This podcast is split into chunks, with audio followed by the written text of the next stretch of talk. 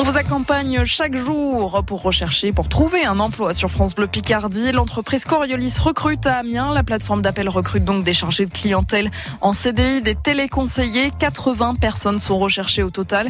Des chargés de clientèle, vous, vous assurez donc la réception et le traitement complet des relations avec les particuliers pour le compte de grandes entreprises françaises, y compris les renouvellements de contrats, la fidélisation et le recouvrement. 80 postes sont à pourvoir en CDI. Et puis il y a un poste de chargé de projet à la Cité des Métiers, c'est à Beauvais pour coordonner l'ensemble des partenaires et pour réaliser les actions prévues lors de la programmation.